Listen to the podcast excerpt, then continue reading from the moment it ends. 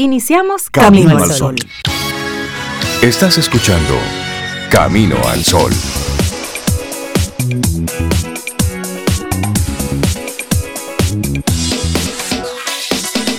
Buenos días, Cintia Ortiz, Sobeida Ramírez. Buenos días a todos nuestros amigos Camino al Sol oyentes. ¿Cómo se sienten hoy? Ah, yo estoy bien, Rey, muy bien. Buenos días, Rey, Cintia, Laura, Sofía y todos los amigos Camino al Sol oyentes. ¿Cómo están ustedes? ¿Cómo les amanece hoy? Pues muy bien, buenos días Sobe, Rey, Laura y buenos días a ti Camino al Sol Oyente. Nos amanece bien y ajustamos lo que no amanezca bien también porque de eso, se trata. Eso se ajusta, claro. Tú, estás respondiendo por mí. Estoy respondiendo por ti. Habla, por ti. ¿Cómo amaneciste tú? Yo amanecí bien. Eso, y yo también amanecí bien. Ah, bueno, pues No, pero dame el chance para decir que yo estoy bien. Con calor, eso sí, desde ayer. hay unos calores ahí y no soy yo. Es que, hay calor. la chica Sara. Sí, Llegó el chico Sahara. El polvo del Sahara. bueno, si es el polvo del Sahara. Es un chico. Pero entonces el polvo del Sahara da una calor. Una calor. es un híbrido. Sí, de verdad, de verdad se siente. bueno, así arrancamos nosotros nuestro programa hoy invitándote a que busques recargarte en el camino, de alguna forma. Porque a veces nos cansamos, nos agotamos y es normal. Entonces, la tendencia es soltarlo todo y quemar las naves y salir corriendo. No, no, no, no. Lo único que necesitas es descansar. Detener. Es decir, te detienes. Si puedes soltar la carga, la sueltas, pero la dejas ahí, cerca de ti. ¿eh? La sueltas, te tomas un refresquito, te refrescas un poco, miras hacia el horizonte Respira profundo. Y luego agarre su cojombo y siga para allá, porque de eso se trata. Sí, sí, sí, sí. Hoy recárgate en este camino, porque es lo que toca.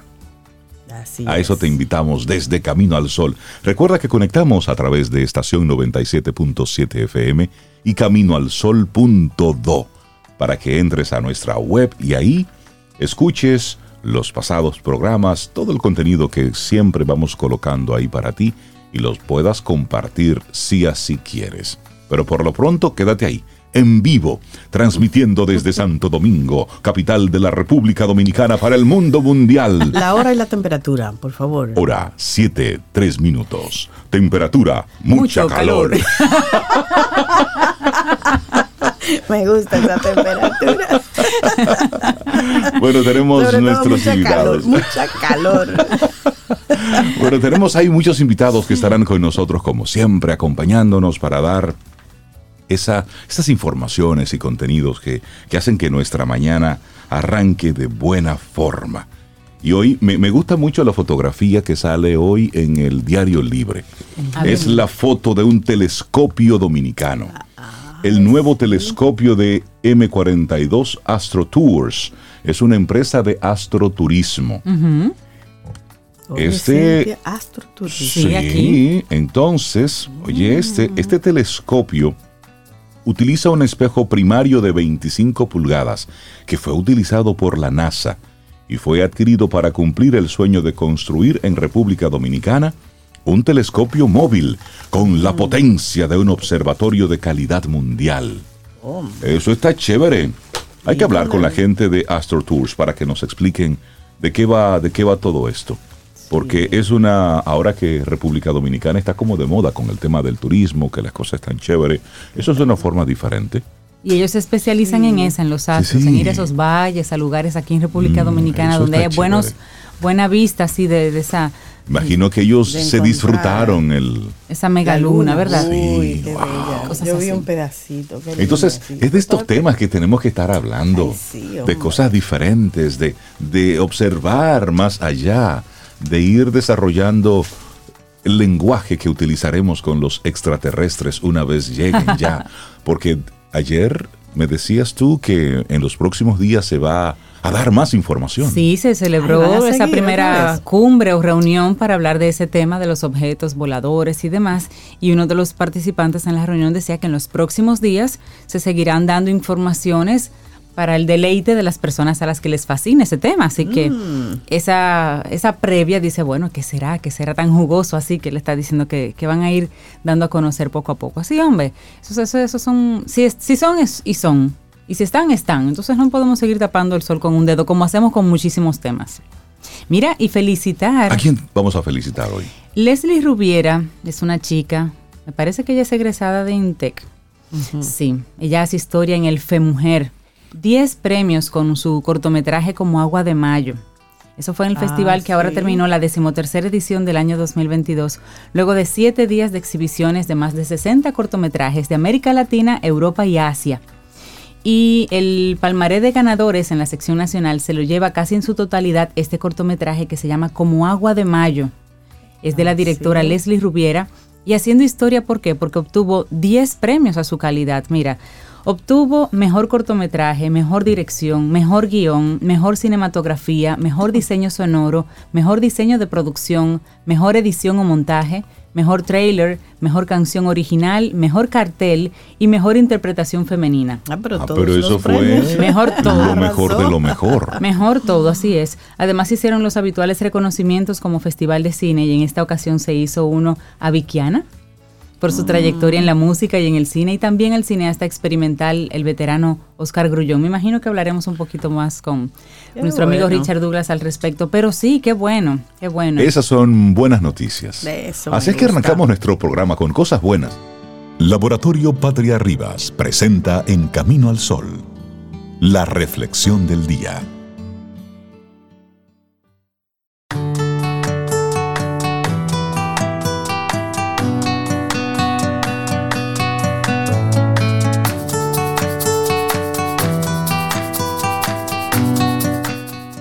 La energía suele estar en su apogeo durante la primera parte de tu día, lo que significa que debes tener hábitos que te inspiren o te entusiasmes, entusiasmen para el resto del día.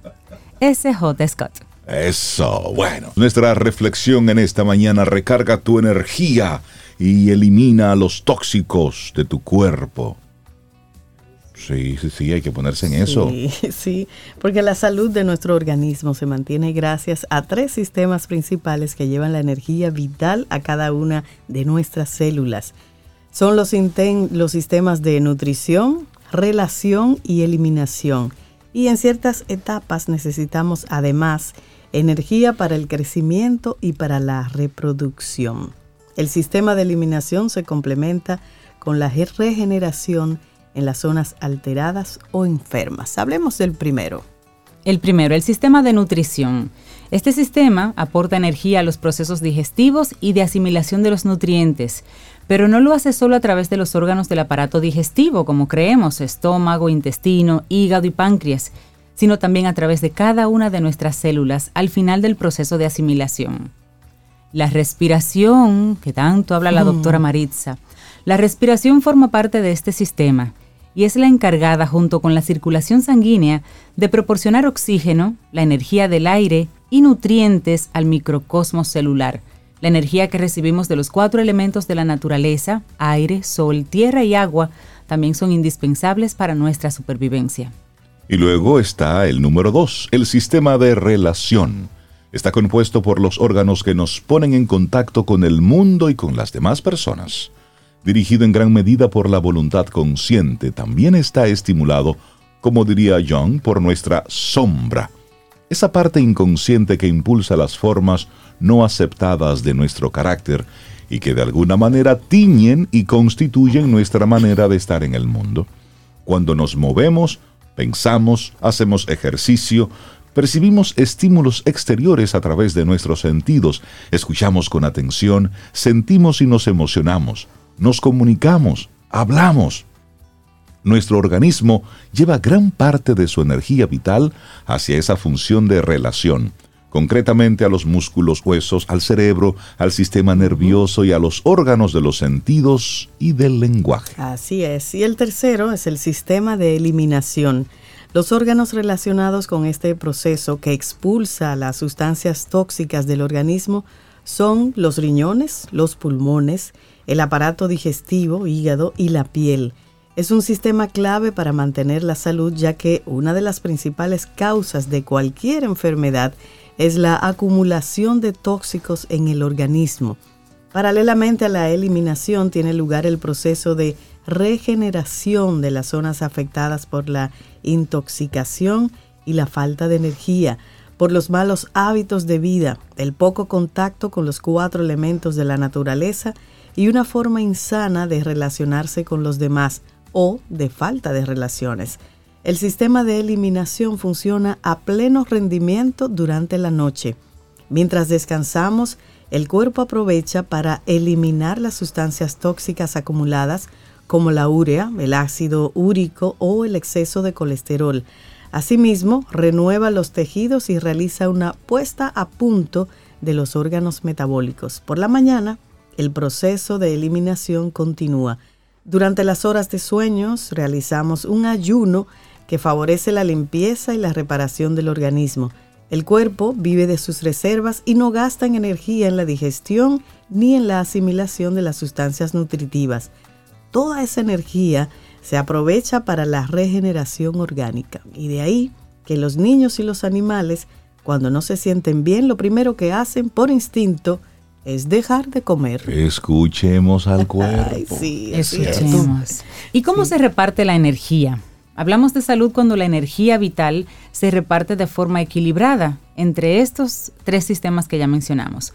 Pero además, para la nutrición, la relación y la eliminación, el ser humano necesita energía para el crecimiento, para la reproducción y para la regeneración celular. Al comer, una gran cantidad de sangre y energía se acumulan en los órganos digestivos y el resto de actividades que realizamos, físicas e intelectuales, se ralentizan por eso es que uno le da como sueño y todo eso, porque el cuerpo está precisamente enfocado en el sistema y los órganos digestivos. El sistema circulatorio toma parte también en el sistema de nutrición. Esto se refleja en el aumento de las pulsaciones que se producen durante el proceso digestivo. Comer en exceso, ahora, provoca que la energía se retire del sistema de eliminación, los riñones que eliminan por la orina, el aparato digestivo y el hígado que eliminan por el intestino y por la bilis, el pulmón que lo hace a través del aire exhalado y la piel que desintoxica por transpiración, pierden energía todos. Como consecuencia, la eliminación de sustancias de desecho y tóxicas se reduce. Un exceso de trabajo ingrato causa preocupaciones y tensiones. Si además vivimos en la ciudad, con ruidos, luces artificiales, tapones, pantallas, problemas de la luz, pensamientos negativos, tarde o temprano la desgana y la depresión nos van a invadir, pero no podemos dejarlos. Ah, ¿te estás sintiendo reflejado en todo esto? Bueno, pues la energía vital, sin esa energía que no podemos vivir, asumirá inicialmente ese gasto extra pero una vez alcance cierto nivel, tendrás que robar energía a los sistemas de nutrición y eliminación. Una disminución brusca de este último será causa directa de enfermedades, ya que las sustancias de desecho no se eliminarán e irán intoxicando al organismo. Entonces, la crisis de desintoxicación, enfermedades agudas, descargan al cuerpo de sustancias de desecho.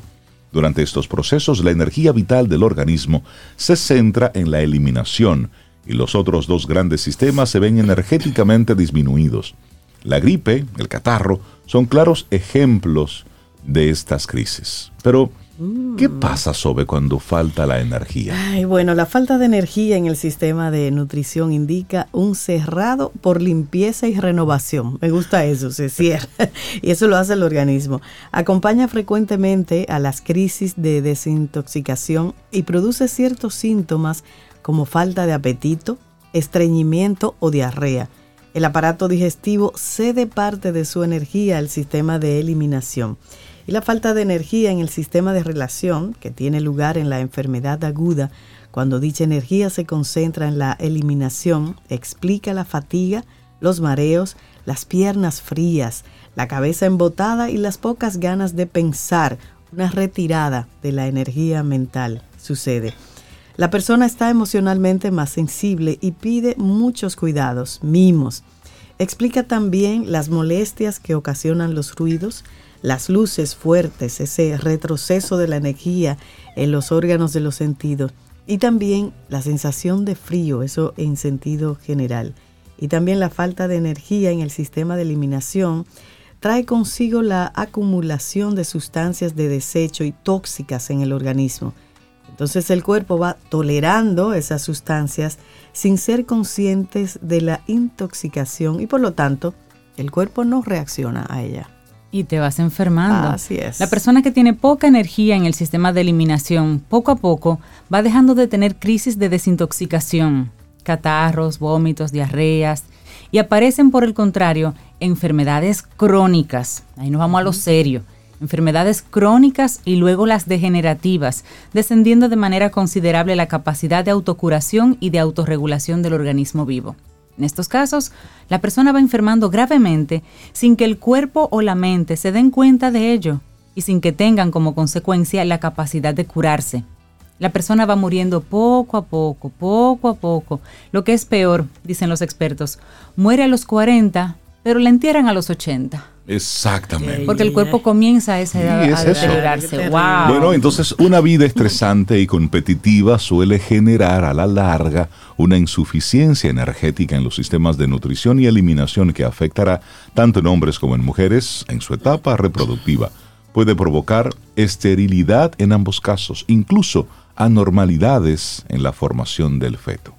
Bueno, y de la misma manera podrá generar anomalías en la etapa de crecimiento del niño. No olvidemos que la herencia genética influye en un alto porcentaje en la salud de los hijos y que los cuidados que estos reciben durante la infancia por parte de sus padres resultan claves para su correcto desarrollo tanto físico como emocional. La inteligencia de nuestro cuerpo es la que equilibra de una manera instintiva la energía entre los tres grandes sistemas que hemos visto, nutrición, relación y eliminación, dependiendo del momento vital y las circunstancias exteriores de la persona, entre otros factores. Ya lo decían nuestras abuelas, harto de escucharlo. Sí. El cuerpo es sabio.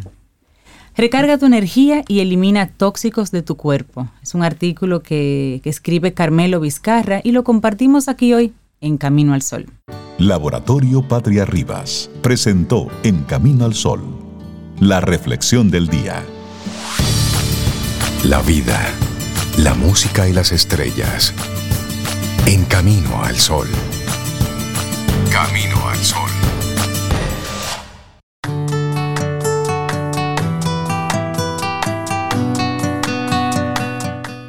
Y hablando de energía, decía Eleanor Roosevelt, que requiere tanta energía desear como planear.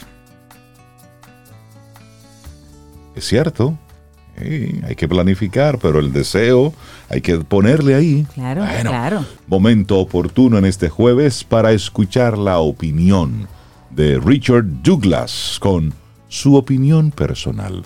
Richard, buenos días, bienvenido de nuevo a Camino al Sol, ¿cómo estás? Buenos días, encantadísimo de estar aquí. Eso para mí es una misa de salud. Buen día, Richard. Qué bueno tenerte muy- de vuelta por acá. Yo siempre me siento muy bien aquí. Qué bueno. Como Qué creo que se siente casi todo el mundo, incluyéndolo a ustedes. Nosotros más, porque estamos más tiempo aquí en Sí. disfrute. Claro. Sí, No, ustedes y es así que hay que hacerlo, Un Richard. día a día, sí. Chévere. Yo en contentísimo de que ustedes me reciban de nuevo aquí para ponerme en contacto con ustedes y con los Caminos del Sol oyentes y más. Dándole las gracias por este chance a ustedes y a Supermercados Nacional para poder decir mi opinión personal. Oye, qué, qué ventajoso, ¿eh? ¿Y qué nos propones en el día de hoy? Mira, hay una película que se llama Widow, eh, Viudas. Esa película está hecha por, por un director que tiene un nombre muy peculiar, porque se llama Steve McQueen. Y no se recuerda a Steve McQueen, el gran actor norteamericano, el, el dandy, un tipo hermosísimo, que después se puso viejísimo, pero bueno, quedó siendo hermosísimo. Murió en, los, en el año 80. Pero hay un Steve McQueen, que es un moreno, que es un excelente director de cine, ya ganador del Oscar por su película 12 años de esclavitud. Entonces Steve McQueen nos trae una película que se llama Widows, que está basado en una serie de televisión británica que se llama Widows, que la escribió Linda Laplante, se llama. Esta película eh, se desarrolla en un ambiente bastante cerrado de, de, unas intimidades entre unas mujeres que aman a sus maridos pese a sus condiciones personales que van a descubrir cuando vean la película. Y dentro de los maridos hay también personajes que son muy interesantes, muy diversos. Uno de ellos, el que nos va a llamar la atención por, por su presencia cinematográfica, es Liam Neeson. Porque Liam Neeson se ha convertido como en ese eh, héroe policíaco otoñal. Como ese viejo que todavía es activo, que todavía puede resolver, pero que su experiencia lo ayuda y su capacidad. Ha vendido ese, ese, ese drama, esa caracterización de muy buena manera, lo ha logrado y logra ese impacto. Entonces Liam Neeson es el esposo, en este caso de Viola Davis, una señora actriz, también ganadora del Oscar, muy, muy, muy dedicada a su trabajo, con una capacidad de desdoblaje brillante. Con una capacidad de credibilidad brillante. En, este, en esta película hace la esposa de Liam Neeson. Y Liam Neeson, aunque en toda la película que aparece él es el, el papá de la paletera, aquí no es el papá de la paletera, él, él es como un suplidor. Y, y, se porta muy bien, su papel muy adusto, muy creíble, muy confiable, pero no es el, ese es el centro de atención de la película. Sin embargo, es, la, es en, en, en base al cual la película se desarrolla. Okay. Entonces, eh, esta combinación de Liam Neeson con Viola Davis eh, da un atractivo particular a la película. Eso no significa que todos los demás actores no estén bien, todos uh -huh. están muy bien, incluyendo a Michelle Rodríguez, la actriz norteamericana de descendencia dominicana, que también está en esa película y hace muy buen papel. También está Elizabeth de Vicky, que es una, una actriz, una modelo y actriz que ha hecho el papel de la princesa Diana, que ha hecho muchos otros papeles interesantes en el cine. Daniel Kaluuya, Kaluuya que fue el que hizo eh, el, el, el, Mesías de, de, Él hizo una película que se llama Run, Corre. Ajá, pero hizo también la película de, de la última con la que se ganó el Oscar, la de, eh, le decían El Mesías de Judas. Uh -huh. Él se llama la película. Está Colin Farrell, que tampoco es el centro de la película, pero hace muy buen papel. Y está sobre todo un personaje muy interesante, porque creo que es su última actuación, y porque él se retiró, Robert Duvall. Mm. Hace el papel wow. de, del anciano, que es el papá de un candidato, de un, Duval, de un, tipo sí. que es candidato a, a síndico, y se enfrenta a otro candidato a síndico, que es un moreno, que está hecho por, por Brian Cheery, que también hace muy buen papel. Pero básicamente la historia de esta película eh, son unas viudas que se reúnen para completar un trabajo que tenían sus maridos, que eran unos delincuentes famosos, ladrones, y ellas deciden completarlo porque le exigen un dinero que el marido debía, de eso que se murió. Y ella, pero además lo ayuda a ella a mantenerse porque ya los maridos se murieron, lo mataron a todos en un robo que hicieron. Entonces ahí se descubre cómo ellas de, de, eh, conocen el caso que ellos iban a hacer el próximo y deciden hacerlo ellas. Y en esa trama se desarrolla lo que pasa con ese invento de ella para mantener su estatus, para conseguir dinero después le deja mucho más dinero del que pensaban, pero le queda muy bien. Hacen su trabajo y al final se descubre qué pasó, por qué ellas tuvieron que hacer ese trabajo y si realmente lo tenían que hacer. Mira, tú no tenías que hacer eso porque lo que tú tenías que hacer era vender eso y salir de eso, pero bueno, lo hizo y le quedó bien dentro de una trama bastante eh, intrincada de suspenso y de acción.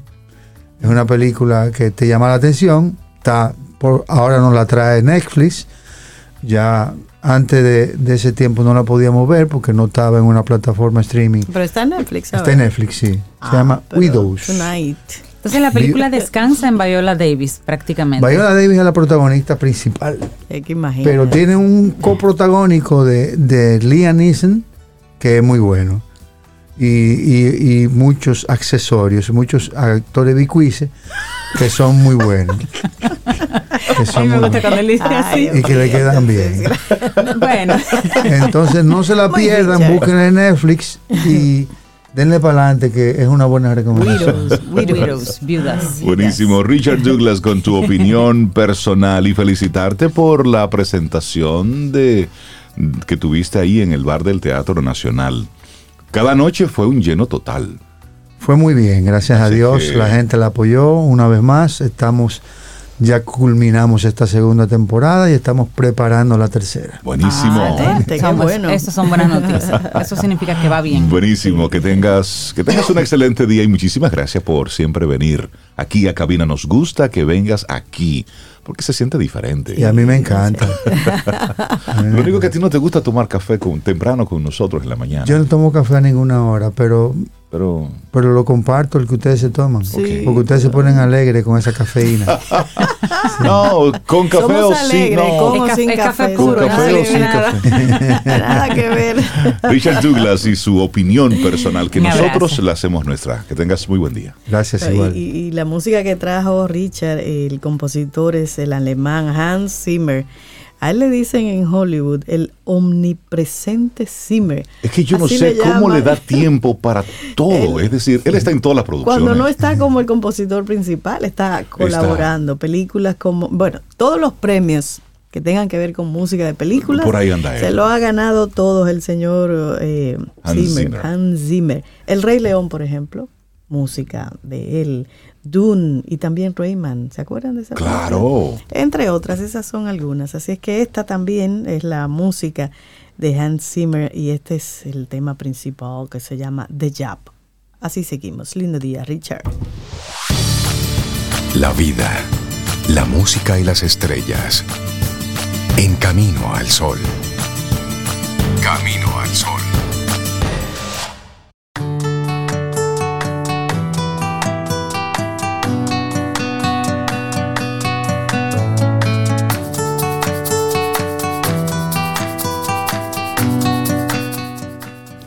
Hay grandeza en el saber, hay poder en el conocimiento y por eso nos encanta el segmento Quien Pregunta Aprende con Escuela Sura, con nuestros buenos amigos de Seguro Sura República Dominicana, porque siempre nos traen un tema lleno de enseñanzas actuales y hablamos con ellos de riesgos, de tendencias, de seguros, de la mano de expertos que ellos tienen por allá.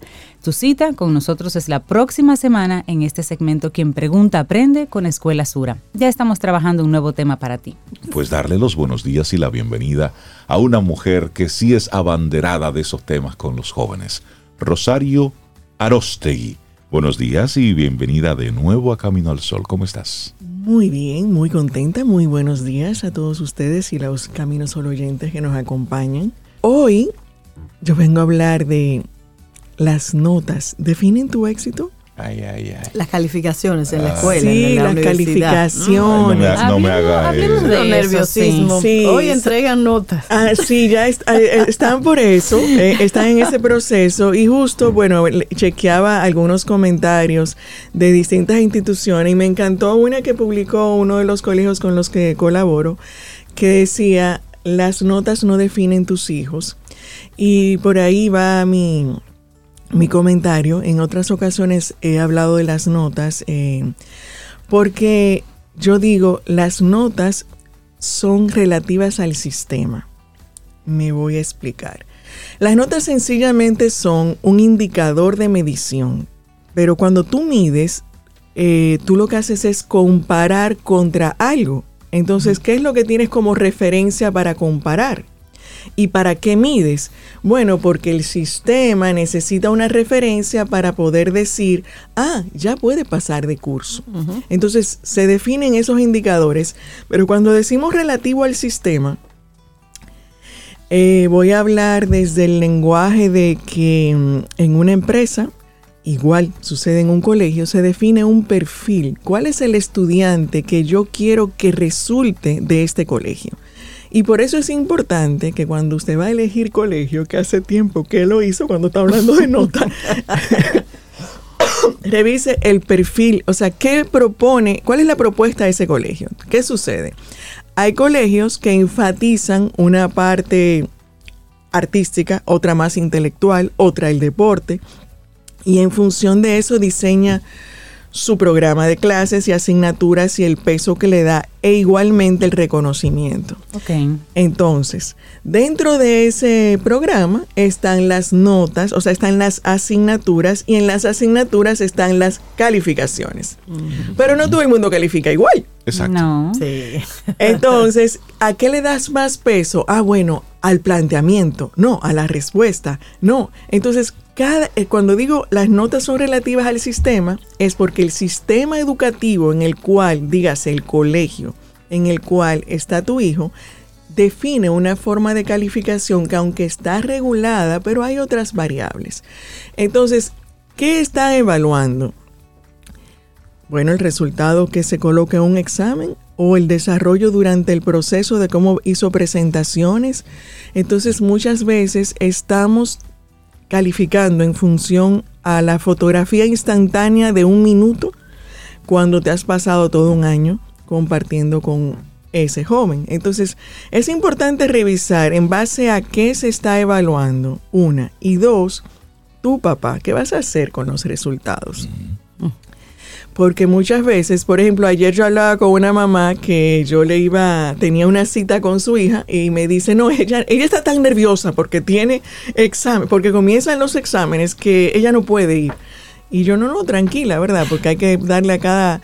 Pero ahí va, el nerviosismo hace que se te olvide la información en el examen. A algunos le pasa. Entonces, ¿qué influyó? La emoción, ¿qué se evaluó?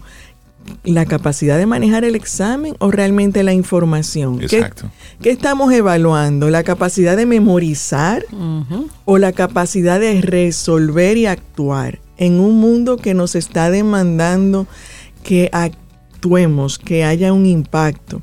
Entonces, eh, cuando nosotros estamos hablando de las calificaciones, como decía, es un resultado, pero me dirán, bueno, pero es que esas notas son las que luego se van a evaluar para que la universidad, etcétera. Sí, son una referencia, pero cada vez más no son la única referencia. Qué bueno. Pero ah, sí, antes de eso, eh, eh, de darte, de, decir, sí, presta la atención a las notas, yo quiero que nos, en la invitación es, vamos a detenernos. ¿Y qué vas a hacer tú, papá, con el resultado que te presentan en el boletín? Premiar, castigar, ¿qué estás haciendo tú? Porque es hoy día, cuando hablamos de las calificaciones, podemos entrar en, eh, el coeficiente de inteligencia ah, o el ¿qué estamos midiendo? ¿Estamos midiendo en función de qué tanta información sabe, como les decía? ¿O estamos hablando en función de comportamientos y resultados? El sistema, hasta donde sé, lo que evaluamos en el colegio está en función de la presentación de un proyecto, de las de los resultados de las preguntas y bueno, y cada quien dentro pues eh, le da peso a una cosa u otra. Pero eh, hay que eh, revisar cuáles son las distintas variables eh, y dónde está tu hijo. Entonces, no verlos en términos absolutos.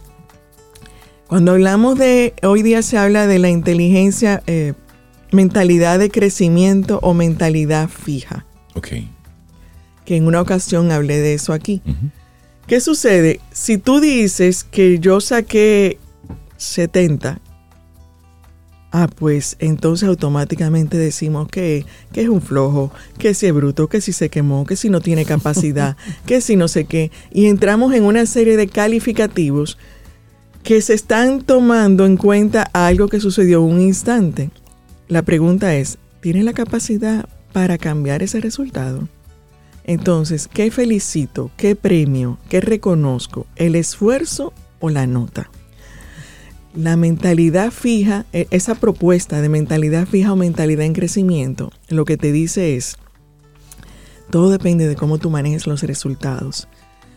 Nosotros tenemos un- una capacidad a nivel del cerebro que es flexible, la neuroplasticidad, que tiene la capacidad de ampliarse, crecer, cambiar, modificarse. Por lo tanto, si tú quieres que tu hijo saque mejores notas, que tenga mejores resultados, pues felicita su progreso, dale la oportunidad de creer que sí puede tener resultados diferentes. Rosario, ¿y cómo detener la tentación de comparar? Compararlo con el hermano mayor, con el hermano menor, compararlo conmigo, porque cuando yo estaba en la escuela Sí, es terrible. y yo tenía más materias y yo no tenía libros y yo tenía que estudiar A con ti te una... lo damos todo. Todo, porque tu trabajo es estudiar. Tú quieres que te diga mi respuesta, así cuando tú hiciste la pregunta. Así mismo como estoy haciendo. Respira. Así como ustedes decían, y la doctora Maritza habla todo con la De respiración. respirar. Bien, pues la respiración es mágica porque te permite hacer una pausa y en esa toma de aire tú dices, ¿qué yo quiero en este momento lograr con mi hijo? ¿Qué es lo que yo le quiero proponer? ¿Qué, qué es lo que quiero para él? Porque lo que sucede es que tenemos una respuesta instantánea Claro. que reactiva viene totalmente. reactiva y dice, pero este muchacho, pero mira aquel, pero mira yo, pero y comienzan las Y comparaciones. yo tenía que caminar cinco kilómetros Sí. todas las mañanas y cruzar dos ríos. Y mira qué fácil lo tienes tú. Y 10 centavos Y yo te llevo. para la Entonces, merienda, no es, difícil. Hay algo, sí, sí. Eh, hay algo que no, que es inevitable y es que afuera, o sea, entre mi hijo y yo es una cosa, pero lo que está afuera no lo puedo controlar y está en las comparaciones. Entonces, Claro. toma la respiración para decidir qué quieres tú, porque lo que tú digas es lo más importante para tu hijo, porque tú tienes mucho más peso por el poder emocional que tienes ante tu hijo que lo que diga todo el mundo ahí alrededor.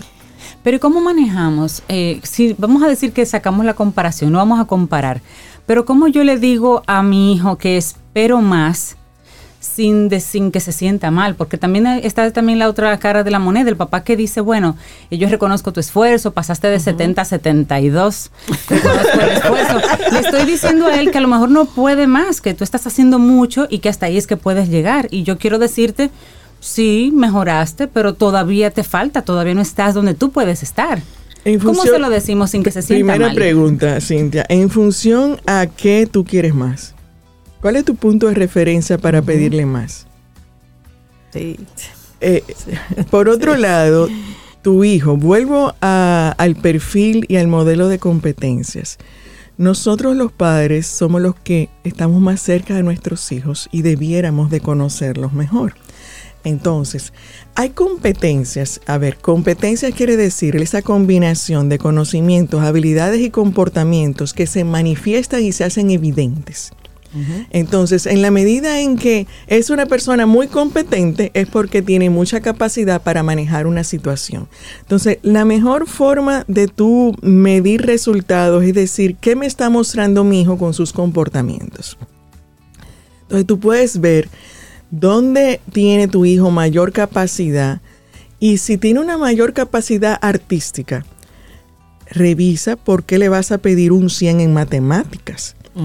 Entonces, eh, ahora, darle la oportunidad de que desarrolle, eh, o sea, de creer que sí tiene la posibilidad de desarrollarse en las distintas eh, eh, materias, pero no desde la exigencia, sino desde la confianza, que es distinto. Sí.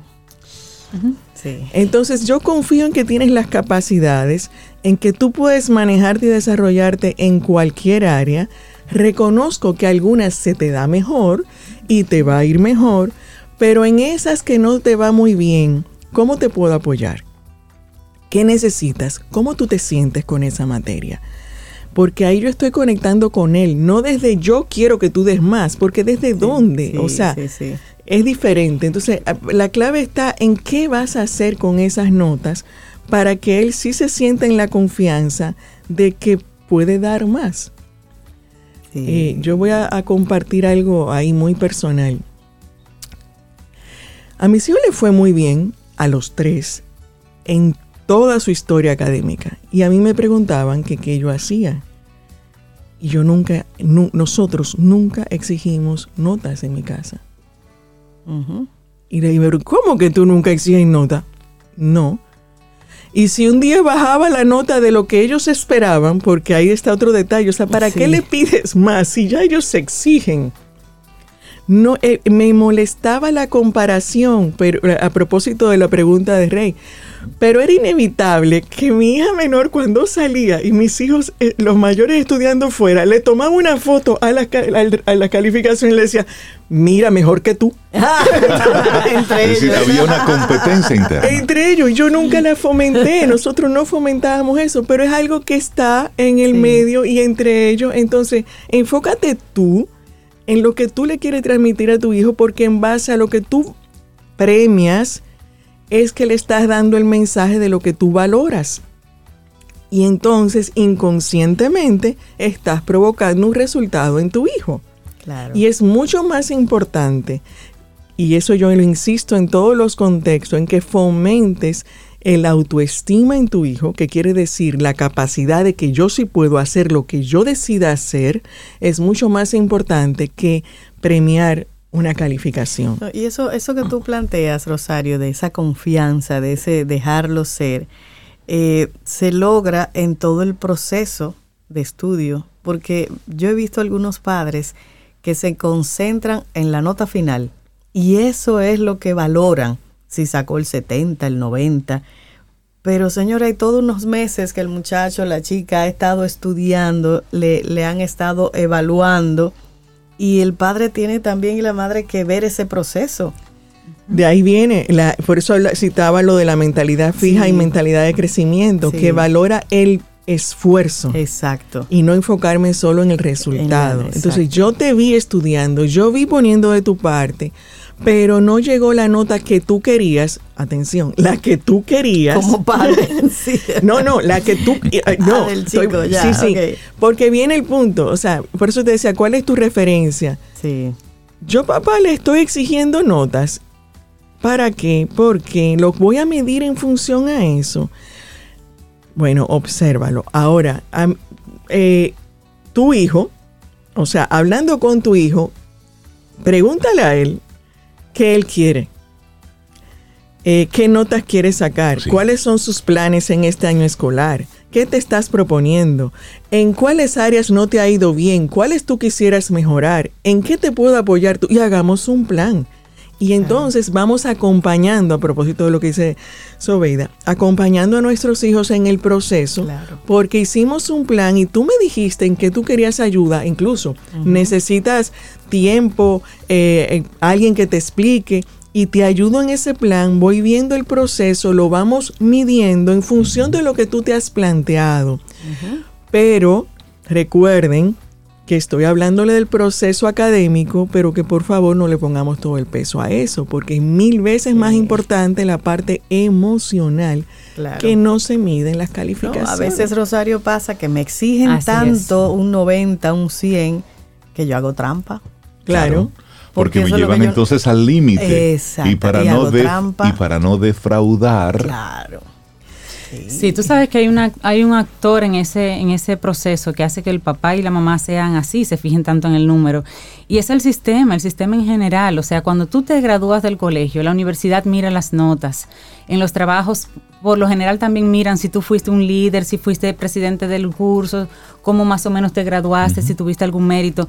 Entonces, si tú como papá no miras eso, de alguna forma tú sientes que no estás no estás mirando lo que otros iban a ver en tus hijos. Si tú quieres como ponerlos a ellos en preaviso de que aunque yo entiendo cómo tú funcionas, el sistema, el mundo no va a entender cómo tú que funciona. Te va a pasar por una regla y punto. Hay mundos paralelos. el sistema también tendría que como que flexibilizarse y evolucionar en, virtud de eso, de mirar el ser un poquito más allá del número. Eh, está cambiando. Está cambiando. Sí, no dejemos de ver que está cambiando y es muy válido lo que tú dices. O sea, Hoy día, en las universidades, como decía, no solo se miran las notas. En las empresas se contrata más por competencias que por títulos. Y las competencias como decía, son evidencias que no tienen que ver con el título. Sí. Hace un tiempo se puso en funcionamiento en Amazon un sistema de inteligencia artificial para la selección de personal. Era una máquina la que elegía a quién contratar. Tuvieron que sacar rápido esa máquina de servicio porque la máquina es inteligencia artificial. Entonces, ¿qué decía? Por ejemplo, recibía los currículums, lo ver- verificaba el, el PDF que tenía. Entonces, era mujer en edad de reproducción, está recién casada y la sacaba. Porque decía, calculaba la inteligencia artificial, va a quedar embarazada pronto y es posible, licencia. es una licencia, inteligencia artificial. Eso lo hizo alguien, ese algoritmo. Claro, Se aprendió de Sí. la discriminación. Sí, correcto. Y asimismo el tema, como decía Cintia, de las calificaciones, los honores. Entonces comenzaba a discriminar, ok, este fue eh, líder en su grupo, mira las calificaciones y lo sacaba aparte. Entonces la inteligencia artificial con los algoritmos comenzó a discriminar. Entonces se dieron cuenta de que había un algo adicional que necesitaba ese algoritmo de inteligencia artificial para poder hacer una discriminación menos, menos lesiva con el conjunto de lo que recibía. Entonces, hay una realidad, hay un sistema que tiene una vara. Está cambiando, estamos en ese proceso, pero es una realidad.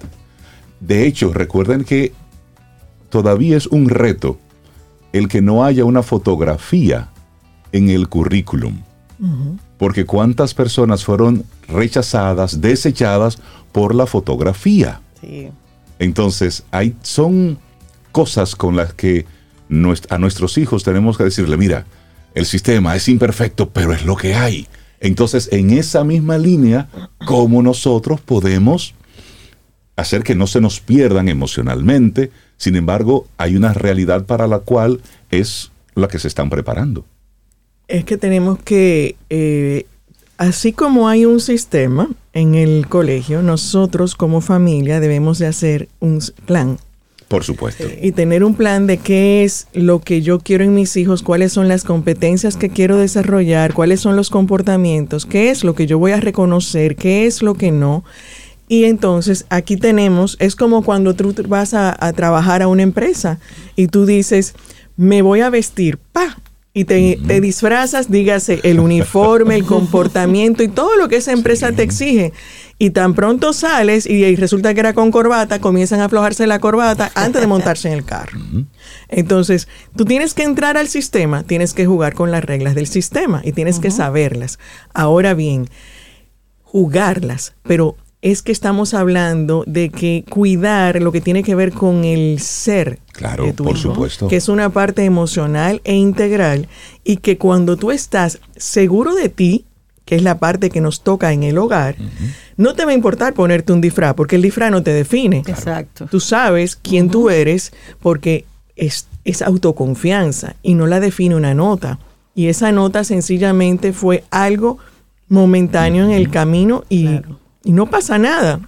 Yo por último, para ejemplificarlo, quizás recordé mientras tú hablabas algo que fue una experiencia personal mía en primaria, pero que por algo me pasó, quizás para contarla hoy. Yo pasé, a mí me cambiaron de colegio en un momento dado. Y así, de la noche a la mañana, yo era la primera en primaria en ese colegio y sacaba las mejores notas y la que todo el mundo decía, ah, me ponía de referencia. Sí. Me cambian de colegio, cambió el sistema y de repente me doy cuenta en el primer mes que yo no estaba al nivel y que yo no era la más, la de mejor Wow. nota. Sí. Entonces, ups, qué duro. Así yo me sentía como, Sí. "Uh, aquí me ¿Qué pasó? escondo. ¿Qué hago? Pero bueno, siempre hay dos opciones. ¿Y de qué dependía? Precisamente de dónde estaba ese enfoque. Entonces, a eso yo me refiero. Porque no, cuando tú tienes que enfocarte, el- cuando hablo de la calificación está en Sí, función sí. del sistema. Sí. El sistema me refiero que es un colegio, que es otro, que es lo que valora y por lo tanto no puedes tomarlo como referencia para definir la capacidad de tu hijo, para ser feliz, para ser exitoso y para nada. Porque por último, esta conversación que tiene que verlo con lo que sucede con el sistema parte de que estamos definiendo éxito y felicidad en función de lo que el sistema está definiendo.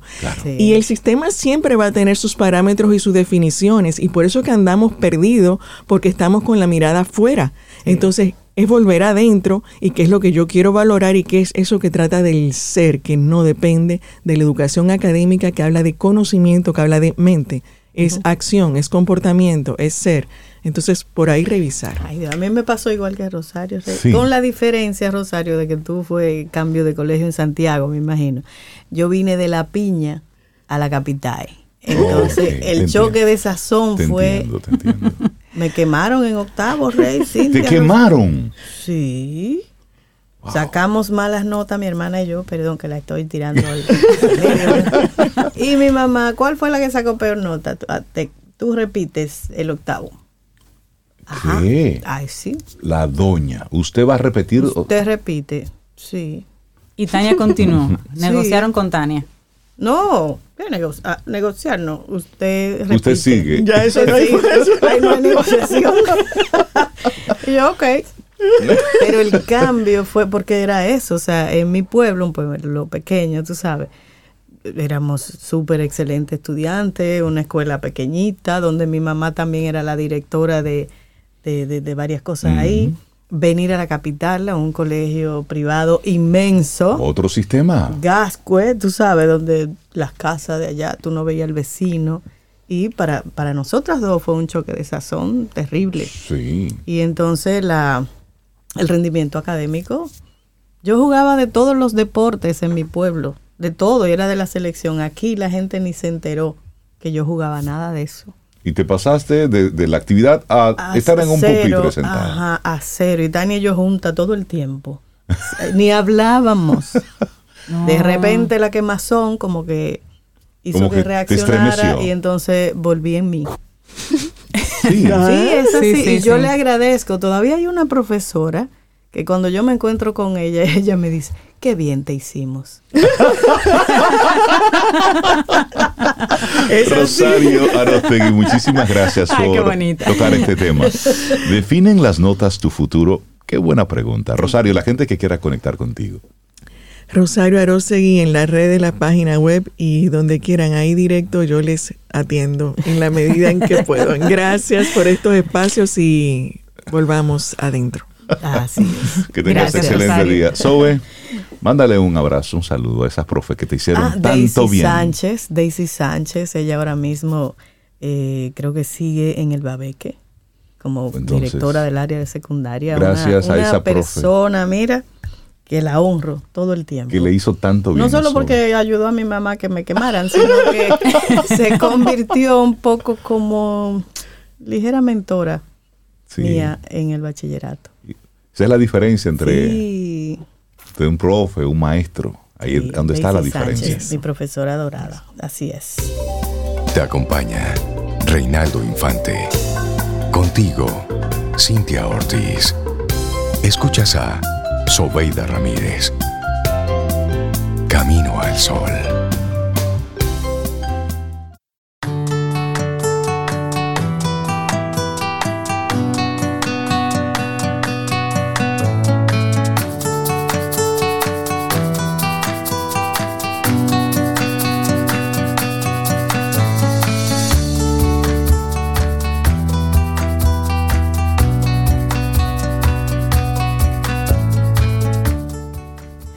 Cuanto mayor sea tu nivel de energía, más eficiente será tu cuerpo. Cuanto más eficiente sea tu cuerpo, mejor se sentirá y más utilizará su talento para producir resultados sobresalientes. Todo comienza con la energía. Anthony Robbins. Todo comienza ahí con la energía. Así es, y nosotros seguimos aquí avanzando en este camino al sol a través de estación 97.7 y camino al sol.do. Siempre yo digo la hora, siempre digo los minutos. Por ejemplo, ahora son las 8.38, eh, la hora 8. Minutos 32. Segundos, no sé, porque eso cambia en cada segundo. 8.32. 8.32. Entonces, ¿qué sucede? Señores, es hora de redefinir qué es un segundo. Hora de Misterios. redefinir lo que es un segundo. Sí, misterios del universo. Ay, Dios mío, mira, Sí. pero como es la ¿Tienes- vida y cómo cambia, un segundo ya no será un segundo. No. ¿Tienes un Mm. minuto para hablar del segundo? ¿Tienes un Tengo minuto? un minuto, sí. Tengo, 30 segundos para que me expliques cómo es que, vas, que va a cambiar el minuto. Bueno, es que la medida fundamental del tiempo, de la cual dependen la mayoría de las demás magnitudes en nuestro sistema de medidas, no ha variado desde hace más de 70 años. El avance de la tecnología, sin embargo, indica que es el momento de actualizar la definición de qué es un segundo, todo esto para hacerla más precisa. Ay. Así lo consideran los investigadores de la Oficina Internacional de Pesos y Medidas, ubicada en París, Francia. Este organismo es el encargado de establecer los estándares en los sistemas de unidades de medidas a nivel mundial. Entonces, Bueno, la realidad es que hay que terminarlo de poner más preciso, porque la realidad es que tú llamas a un lugar o vas a un sitio y te dicen, dame un segundo. Y no es un segundo, ¿no? no es un segundo, ¿no? Hay que actualizar eso. no es un segundo. Entonces, Dame un minuto, tampoco ¿sabes? es un minuto. ¿Sabes tú que existe una profesión que se llama los metrólogos? Es decir, personas que su trabajo es precisamente organizar las medidas. Un metrólogo. Junto a expertos de varios países se preparan entonces para cambiar la forma en la que se mide un segundo. Esta es una operación muy delicada, cuyo resultado puede ser clave para cambiar la forma en la que entendemos el universo. Pero, ¿qué es un segundo? Ay, ay, ay. Mira, el segundo es la unidad base para la medida del tiempo en el Sistema Internacional de Medidas. De hecho, otras unidades base como el metro, que es longitud, el kilo, masa, el amperio en la corriente y el kelvin en la temperatura, se definen en términos del segundo. Así, por ejemplo, el BIPM define al metro como el trayecto recorrido por la luz en el vacío durante un tiempo de, ay Dios mío, ¿qué Uno sobre- Uno sobre 299.792.458 de segundo. De segundo. ¿Qué medida es esa? y durante milenios la, uni- la humanidad se ha valido de la astronomía para definir sus unidades de tiempo, pero desde el año 1967 la definición del segundo se traza a partir de la observación de los átomos. Eso se debe a que los átomos se comportan de manera más precisa que la rotación de la Tierra, que no es perfectamente uniforme. ¿Y dónde viene todo esto? Oigan esto, es que los científicos han observado que durante millones de años la Tierra ha ido rotando más lento, haciendo que en promedio los días se alarguen 1,8 milisegundos cada siglo. Claro, era evidente. Me, daba- me estaba dando cuenta. Así, por ejemplo, hace 600 millones de años, un día duraba apenas 21 horas. 600 millones de años, 21 horas. ¿No recuerdas? No, se me olvidó. Pero, es, pero es, es interesante y para colmo, en el 2020 varios estudios mostraron que durante los últimos 50 años el planeta había comenzado a girar más rápido. Ay sí, yo me di cuenta, como que los días se nos iban como agua. Entonces, aunque sea imperceptible, el segundo astronómico no es siempre igual. Entonces, la invitación es, amigo, amiga, Camino al Sol oyente, tenemos un tema muy importante y es redefinir lo que es un segundo. Bueno, mira, si todo pe- sale según, según los planes de los científicos, en junio va a comenzar a definirse los criterios y el nuevo segundo, el nuevo criterio del segundo, va a estar vigente a partir del año 2030. ¿Qué va a pasar cuando cambie la definición del segundo? Absolutamente nada. Y entonces, ¿para qué invertimos Lo que pasa esfuerzo en es- eso? Esa era mi pregunta. ¿Y para qué me va a servir Te eso a digo mí? ahora mismo. Pero En la práctica, en la vida diaria, Ajá. para ti, Sobe, en nada, no cambia absolutamente nada. Pero para la ciencia, pero- para la ciencia Sí. sí, porque es necesaria una definición que siempre esté basada en la mejor medición posible. Dicen ellos que tal vez medir el tiempo de manera ultra precisa ahora puede ayudarnos a entender fenómenos que hasta ahora no entendemos, como algunas cosas de distorsión espacio-tiempo y todo ese tema. Para ti las nueve son las nueve y punto. Y punto. y cuando usted llama a un lugar y le dicen, dame un segundito. Entonces hay una diferencia entre un segundo y, un, segundito. Y no sea como Cintia, que yo le digo, pero ya pasó. ya pasó, el segundo ya pasó. La vida, la música y las estrellas. En camino al sol. Camino al sol. Seguimos avanzando en este camino al sol y darle los buenos días, la bienvenida a un artista que es una de esas gente que nos gusta aquí en Camino al Sol. Manerra nos acompaña en la distancia por estar conectado con nosotros. Manerra, buenos días, ¿cómo estás? Familia querida, un abrazo con muchísimo cariño. Yo feliz, yo me siento en casa. Es casi como una invitación a desayunar juntos. Así es, estás en casa. Y nosotros estamos muy contentos porque tú estás de estreno, de estreno. Cuéntanos, Manerra. Sí, súper feliz, Cintia querida, Reinaldo, Sobe, Elizabeth, Laurita y toda la audiencia de Camino Sol. Muy buenos días, estoy disfrutándome el programa, riéndome con ustedes, aprendiendo y llenándome de mucha esperanza y de ánimo. Eh, qué bueno, qué bueno. Como cada mañana. Y estoy muy feliz porque estamos de lanzamiento. Justo ayer lanzamos una nueva canción que se llama Todo es bonito otra vez.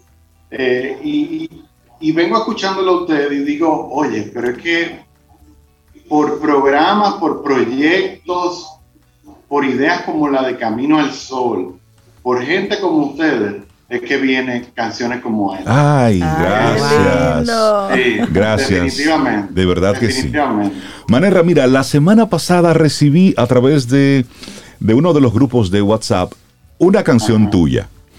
Y bachata colonial. Bachata colonial. Entonces, voy, déjame buscar el mensaje, porque dije, no, tengo que compartírselo a Manera, porque la forma en cómo te estaban invitando a que te escucharan por donde andan. los grupos de WhatsApp siempre andan por ahí. Aquí está, mira, aquí decía, escuchen esto.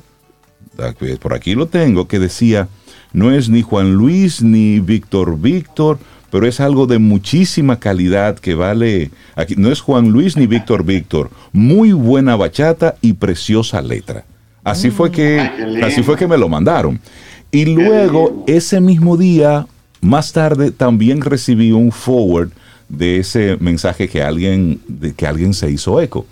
Y yo decía, mira, cuando te van reconociendo y te van comparando con gente que ha hecho un trabajo de calidad, como Juan Luis Guerra, como Víctor Víctor, y te ponen ahí al lado, decir, miren, no es ni este ni lo otro, pero esto aquí hay, hay muchísima calidad. Yo me la sentí, misma calidad.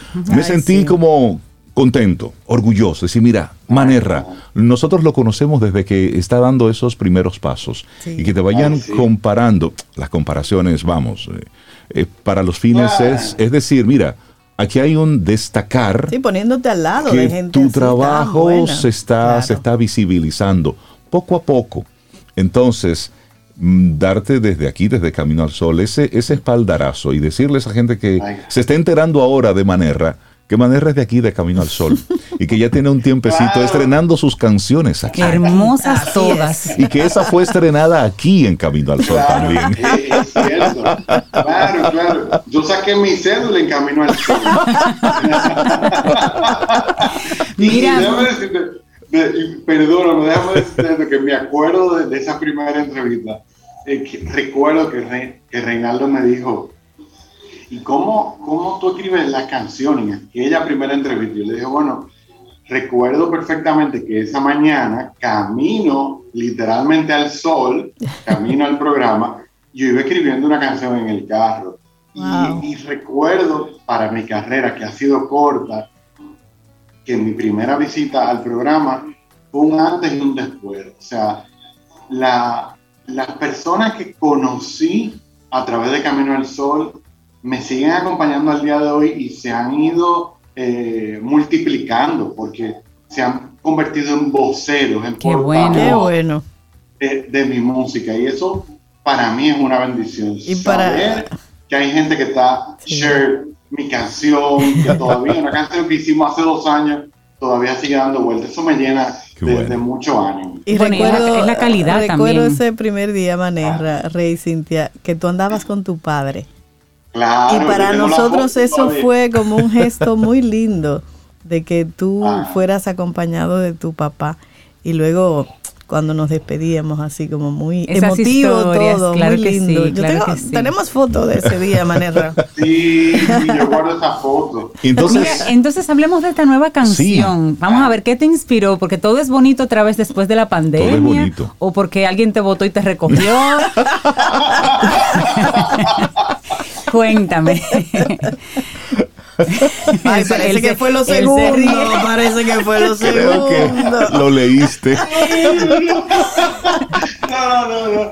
Sabes que realmente, realmente todo bonito otra vez viene de, de, lo cotidiano, de uno atreverse a ver un noticiero, atreverse a leer el diario, atreverse a oír los típicos programas de radio cuando tú terminas el día, tú dices, pero Dios mío, es un caos, guerra, pandemia, enfermedad, problema político, un sinnúmero de malas noticias. Y tú dices, pero, o sea, yo tengo 20, 30, 40, 50 años. Los años que me quedan serán mejores, serán peor. ¿Qué, pasará? Y, y cuando uno se reúne con amigos, regularmente son temas de, catastrófico y mira, la situación está difícil, mira lo que está pasando aquí o allá. Es, una, un vaivén de malas noticias. Entonces, dentro de esa crisis y dentro de ese contexto, cuando tú encuentras una persona que te permite o te regala, te devuelve el privilegio de ver todo bonito, otra vez, como metafóricamente hablando, entonces es como un nuevo respiro es como un, un nuevo comienzo. Y un nuevo todo, comienzo. Y, todo viene porque desde niño, cuando yo tomaba carretera y en la misma adolescencia, y ahora que estamos en la primera, en la primera etapa de la adultez, vamos a decirlo así, o en la, en la, en la última de la juventud, eh, siempre cuando veo algo bonito, yo digo, oye, pero qué bonito está eso, y lo celebro, entonces amigos me relajan y dicen, oye Manuel, pero para ti todo es bonito. y, o sea, todo bonito, o yo lo celebro y yo... Eh, entonces, la, la, verdad es que siempre hay algo bonito. Sí, totalmente. Algo bonito Conectamos con tu pensamiento. Entonces, ¿les parece si escuchemos, si escuchamos la canción y luego a nuestros amigos Caminos Solo oyentes que nos digan qué les parece? Manerra, tú te quedas ahí con nosotros, porque luego hablaremos entonces de, toda la parte técnica de la producción y todo lo demás. Vamos a escuchar.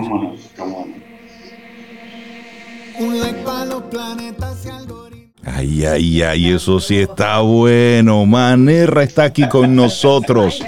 Todo es bonito otra vez. Óyeme, una canción cargada de, de frases de... De referencias interesantes, de modernas.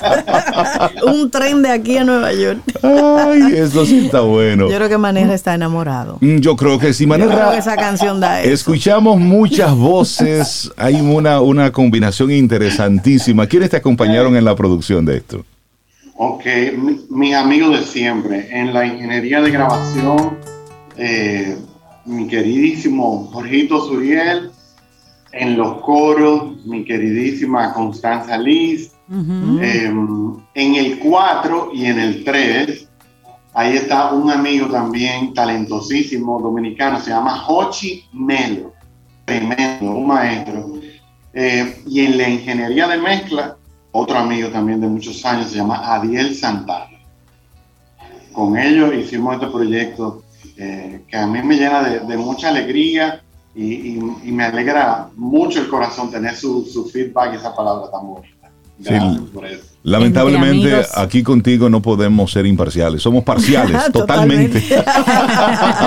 Mira, y esa, esa, es la primera canción de esta nueva producción que tú estás preparando, que se llama Todo es bonito otra vez, igual que la canción.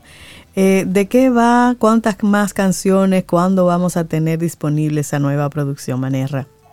Ay, eh, bueno, si Dios lo permite, si Dios lo permite, a finales de este mes, el 31 o el 30, sale el disco. Creo que el 30. El 30. Si no se me olvida, el 30 de mayo, si Dios, si Dios lo permite, sale el disco.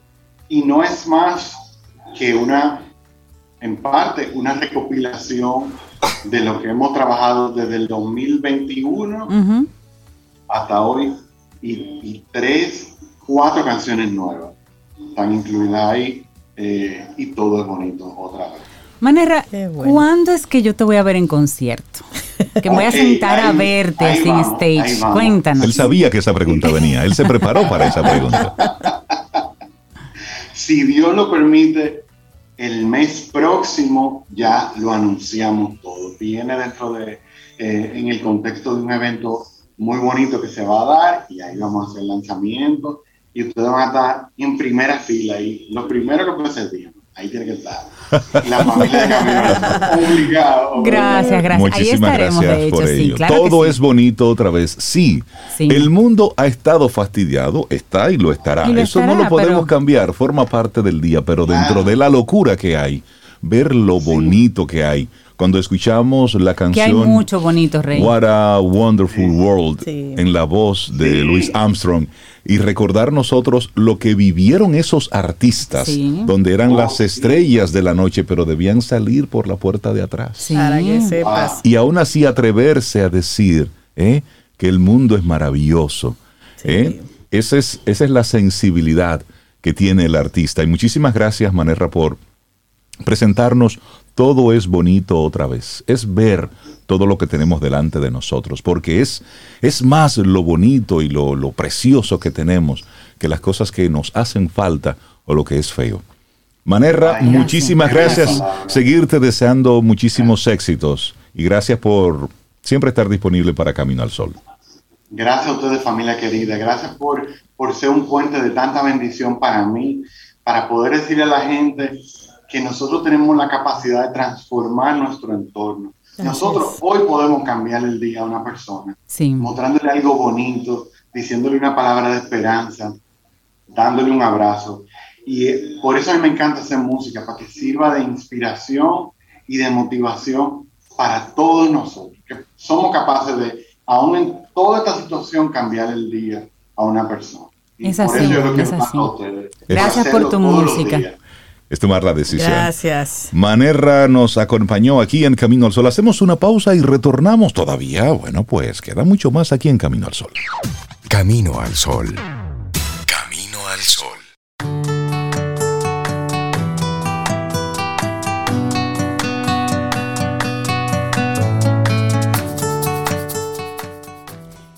Establecer una rutina de buenos días te dará la energía, la paciencia y la concentración que necesitas para hacer frente a los principales cambios que ocurran en tu vida.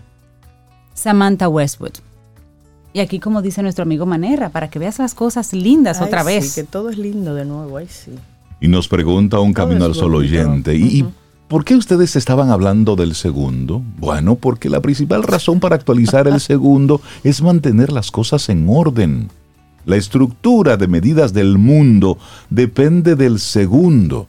Entonces, Sí, y hay científicos, para decirle a esa, a esa Camino al Sol oyente, que hay científicos que ahora están reevaluando el segundo porque hay unas formas claro, mejores, más precisas para medirla y a la ciencia le ayuda a esto. A exactamente. nosotros no, a la ciencia. Es decir, tú no te vas a dar cuenta, yo tampoco. Pero sí, hay un mundo que es posible a través de esa ya hay medición del segundo. Que, que hay que tenerla como para actualizarse. Claro que sí. Digo, curiosa. Además- a mí me, me- me gusta. Además, hay unos relojes que están trabajando para medir la materia oscura. Ay, Dios mío. Ese componente del que está Ay, hecho el mío. 25% del universo. Fenómenos voladores. Sí, no, y el interés todo. es que nosotros pongamos en nuestra cabeza otros temas más allá de los tapones, el cambio de la Eh, constitución, los diputados y todo y lo todo demás. Y- ah, y los apagones. Señores, Ahora eh, tengamos un día preciosísimo. Si usted va para su trabajo, póngase contento. Tiene con qué pagar los 15 y los 30, póngase Así contento. Y si va ahora mismo a resolver algo mecánico para su vehículo, póngase contento, tiene carro. Mire la vida tal cual como es.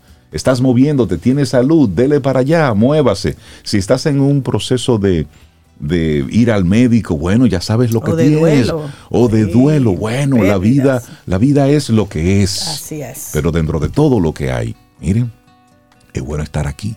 Es así. Y hay muchas cosas bonitas. Hay muchas Hay mucho todavía por hacer. Mañana, si el universo sigue conspirando, si usted quiere, y si nosotros estamos aquí, tendremos un nuevo camino al sol. Y esperamos que hayas disfrutado del contenido del día de hoy. Recuerda nuestras vías para mantenernos en contacto. Hola arroba caminoalsol.do. Visita nuestra web y amplía más de nuestro contenido. Caminoalsol.do Hasta una próxima edición. y pásala bien.